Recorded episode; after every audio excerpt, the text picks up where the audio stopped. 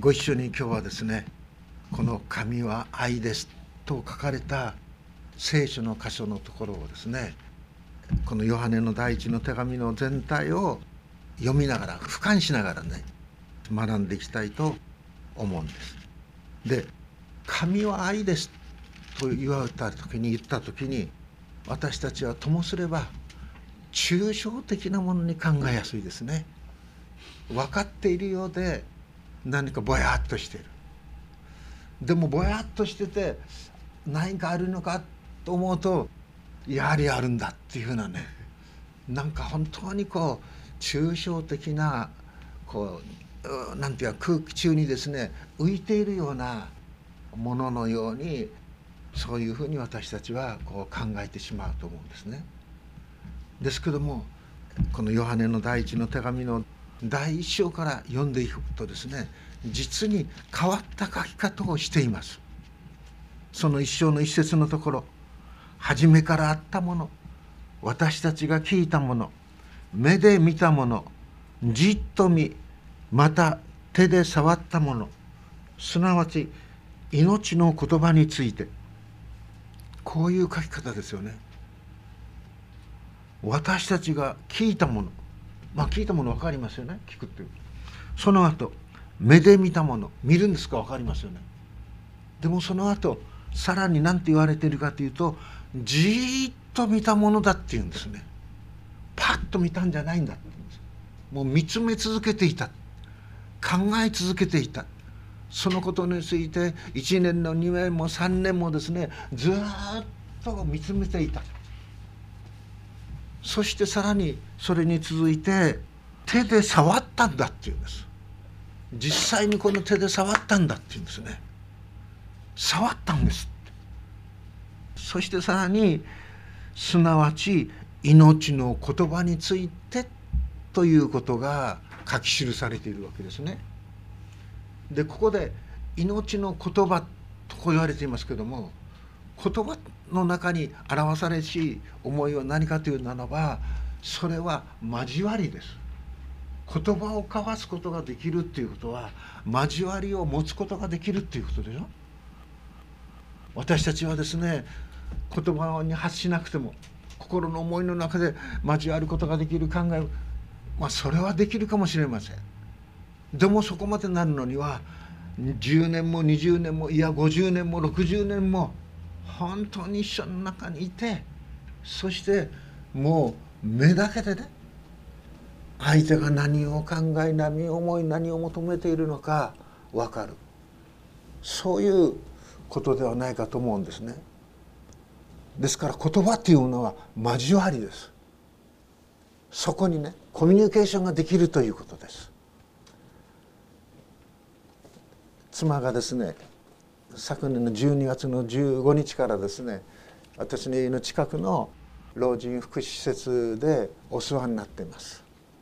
で大体毎日のように行っているんですがその時ですね本当に励まされるのは言葉を交わすことができた時ねとってもこちらが励まされますね。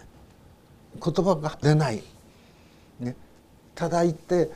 足をさすったりですねそのことぐらいしかできない。そういう時はちょっとですね寂しい気がします。でも「行ってらっしゃい」とかですね。誰々がこうなったよしたら「ああそうですか」とですね。言葉を交わすことが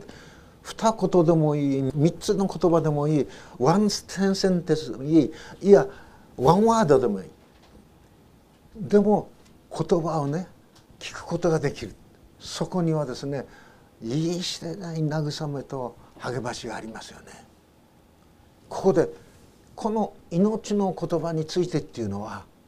私たちもそのお方との交わりの中に加えられるんですよっていうことです。そしてこのヨハネがこの手紙を書いたその一つの目的目標とは何かというとですね一章の三節に書いてあるんですがあなた方も私たちと交わりを持つようになるためです私たちと。誰か私たちというのは使徒ヨハネかもしれないですよね。でもヨハネが言っている私たちとの交わりとはどういう交わりとかそれはすごく清められた確かな姿勢思考の交わり。それをここの3章のですね後半で私たちの交わりとは「道父および御子イエス・キリストとの交わりです」と書くんですね。私たちの交わりとは道父父なる神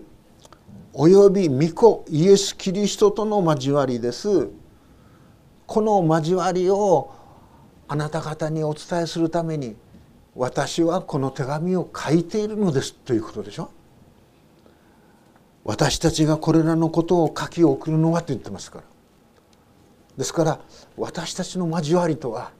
道父父なる神および子なるイエス・キリストとの交わりなんですね。ここに私たちが皆さん集まります。そして私たちはですね右隣また左隣あるいは後ろこう見てですねああ今日はこの人が私の脇に座ってるな後ろの方にこの人が座ってるなっていうふうにこう見るとですねいつも座ってる人がそこに座っているとホッとするでしょ？そしてですねこう親しい、まあ、家族がね今日来てちゃんと来てるかなと思ってこうこう見るでしょ？でも見るにもタイミングがありますよね。あからさまに見ると嫌がられますからね。えー、さあ皆さん賛美で立ちましょうって時に何気なくふっとああ来てるなっていうことでほっとしますよね。ですからそういう横の交わり大切でしょ？あいつも来ている人いやこの人いつも第一礼拝に来ている今日来てない。どうしたんかなと思ったりするでしょ？でも本当に来ている人が来てそして声を交わす。二言でもいいことを交わす。ああ本当に交わりの喜びっていうんでしょうか？あイエス様を愛しイエス様を信じる人があこんなにも来ていてくださるあの人もそうだ本当に豊かにされますよね。そういう私たちの交わりのベースをベースっていうんですよ。ベースを全部作っておられるお方は誰かというと道父および御子イエス・キリストとの交わりですっていうんです。で私この「神は愛です」っていうことをまあいろいろ思い巡らすんですね。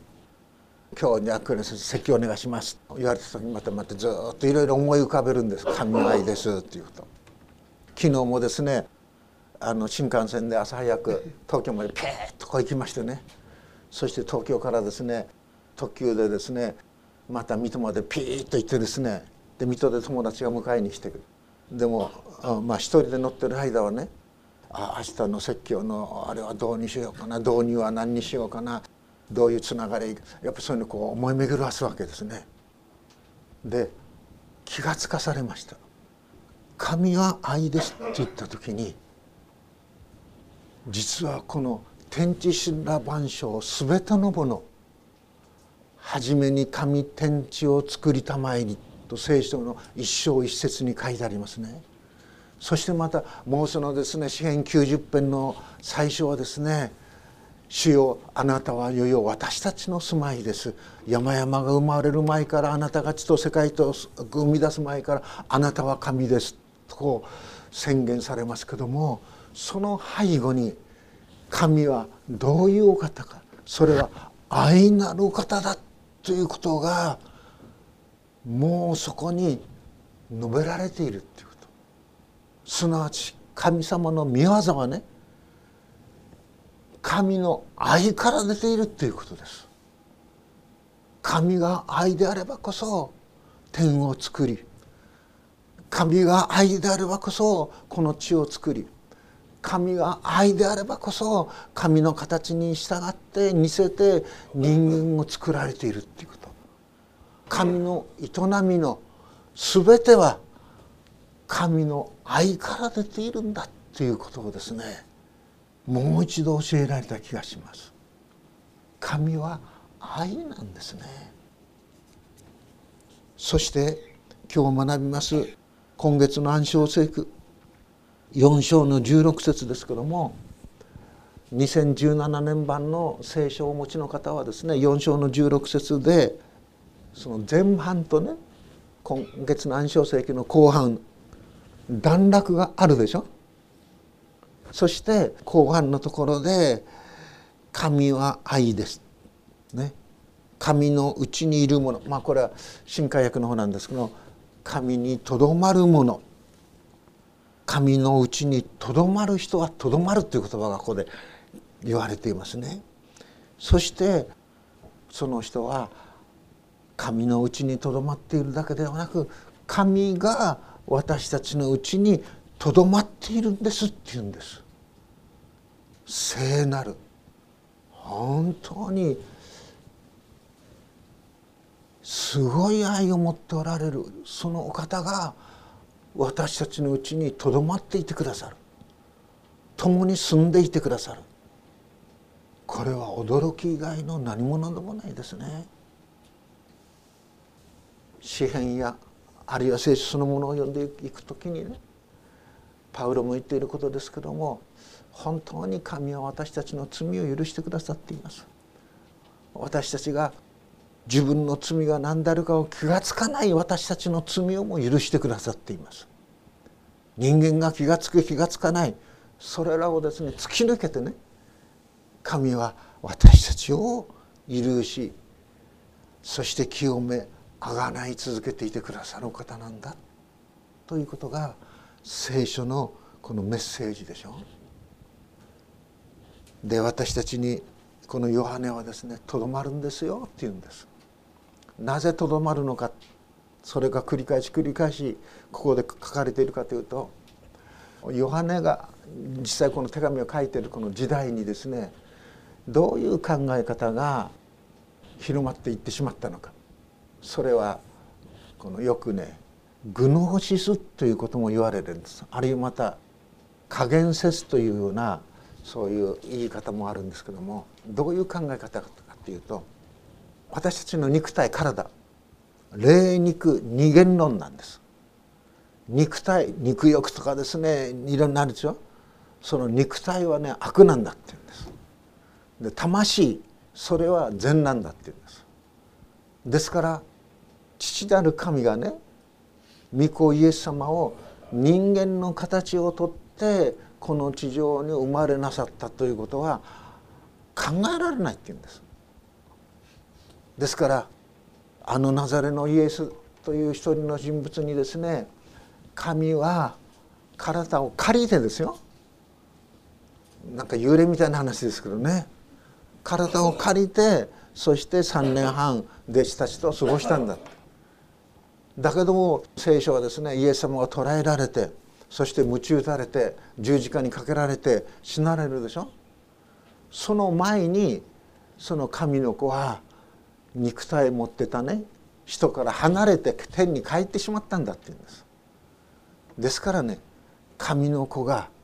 私たちの罪のために身代わりの死を遂げるなんてことはありえないっていうんです。なぜならば体は肉はね悪であってその悪を神がまとうことはない。そういう考え方だ。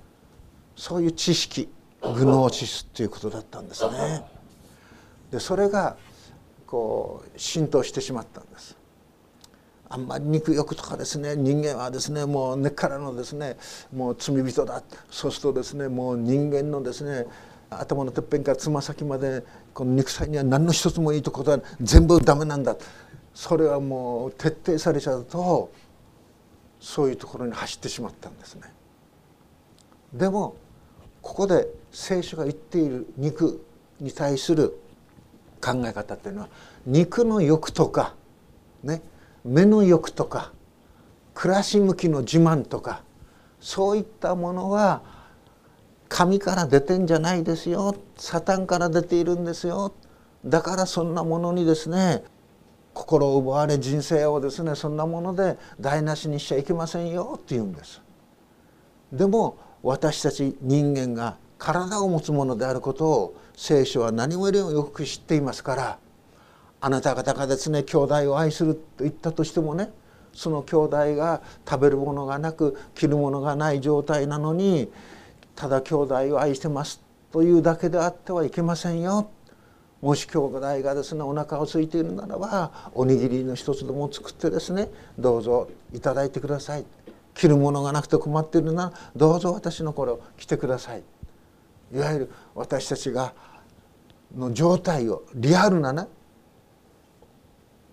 お腹が空いたり、ね、寒かったりした時に温かいものをどうぞっていうふうにしなさいよ。それが兄弟を愛することですよ。と目に見える兄弟を愛することができないでどうして目に見えない神を愛することができますか？と聖書ははっきりと言ってますよね。ですから私たちは本当に教会の中でバザーをやったりいろんなもののですね交換会をやったりあるいはですねお昼にですね、えー、なんとかハレルヤ食堂っていうんですか？今度こう始めようとしたりですねいろいろなそういう支え合うそういうこう仕組みっていうんでしょうかそれをですねこう作り続けているわけでしょそしてまた聖書は私たちにそういうねお互いが愛し合うということをどれほど大切なものかということは聖書を通して教えられることですよね。そしてもう一つこれをこれで締めたいと思うんですけども立法の中でね聖書の教えの中で一番大切なものは何ですかっていうふうにイエス様に尋ねる場面が出てきますね。その時にイエス様が言うのは心を尽くし思いを尽くし力を尽くして汝の神主を愛しなさいっていうんですね。これが第一の戒めだ。で第二の戒めは何かというと自分を愛するように自分の隣人を愛しなさい。これが第二の戒めだ。これが立法全体だということです。自分がしてもらいたいことは他の人にまずしてあげなさい。これがゴールデンルールだって言いますよね。その愛がここで語られているんですがその前提はどこにあるかというならば神が愛だからです愛は神じゃないんですよ神が愛ですからだから私たちもその愛に応えていきましょう。その神の愛の具体的な表れはあの三条の水訓でイエス様が言ったように神は良い人にも悪い人にも雨を降らせ火を昇らせ実りの季節を与えてくださるんでないか。だからどうしてね自分によくしてくれる兄弟だけ愛してそれでいいのか。そうじゃないだろう。神が完全なようにあなたことも完全になりなさいと言われていることはそれはどんな人にも愛の眼差しを持って言葉をかけていきなさいよっていうことでしょ？ですからここで言われている神は愛です。愛のうちにいるものは愛にとどまるものは神のうちにおり愛にとどまるもの、ね、愛のうちにいるものどんな状態の中にあったとしてもあの人を愛しようあの人のために祈ろうそういう思いに生きていることの大切さがここで言われるわけです。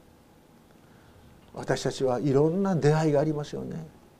家庭の中での出会いがあります。家から外に出ますそういうさまざまなそういう出会いがあります。でその時にですねうんって言われるいろんなことがこう出てくるでしょでもそういう時に愛のうちにとどまるっていうことはどういうことかというとその自分にね批判的な人であったとしても自分を批判する人であっても自分の上げ足を取るような人であったとしてもその人の最善を私たちは願うっていうことです。祈るっていうことですね。それが愛のうちにとどまるっていうことでしょ？とどまるんです。そこから一歩出ちゃってねやられたらやり返す。これはねこの世の生き方です。ですから愛のうちにとどまることが信仰だと思っていいぐらいですね。その愛のモデルはイエス・キリストの十字架です。そこに確かなモデルがあるんでしょう。そこにずっととどまるということ。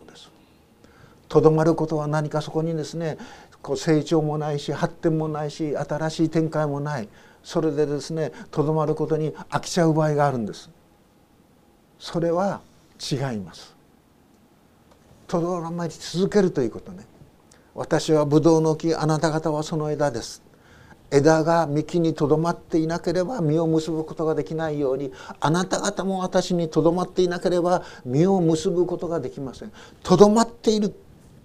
イエス様の中にとどまっている。その中に恵みが命が流れ出てね。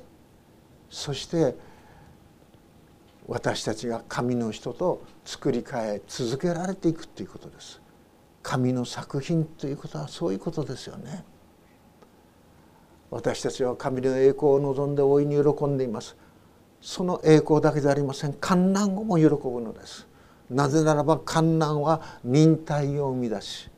忍耐は狙られた品性を生み出し狙られた品性は希望を生み出すことを知っているからです。そしてこの希望は決して失望に終わることはありません。なぜなら精霊によりて神の愛が私たちのうちに注がれているからです。精霊なる神が神を愛する者のうちにですね注がれ続けていて精霊なる神ご自身が私たちにね私はあなたと共にいるよということを教え続け語り続け納得させ続け気づかせてくださるんです。これが父子御霊なる三位一体の神をね信じ従っていく者のうちに与えられる大いなるこの祝福です。私たちこの神の愛を知りましたね。十字架において知りました。そして信じました。そしてそれは信じ続けていきましょう。ということです。そのようにしてここにねキリストイエスの身体なるその教会がエクレシアが立て上げられていくということであります。祈ります。天の父なる神様まことにあなたの恵みあなたの贖いの御業激しく強く確かなものであることを覚えて皆をあがめます。天の父なる神よどうか私たちが本当にただただ口先だけで神は愛ですというのではなくてその愛が私たち一人一人に具体的に目に見える形を持って表されていくことができるあなたの教会とさせてくださるようにあなたの愛する群れとさせていただくことができるようにいやあなたが愛していてくださることを神様喜び感謝する一人一人でありますように。キリストイエスの皆によって祈ります。アーメン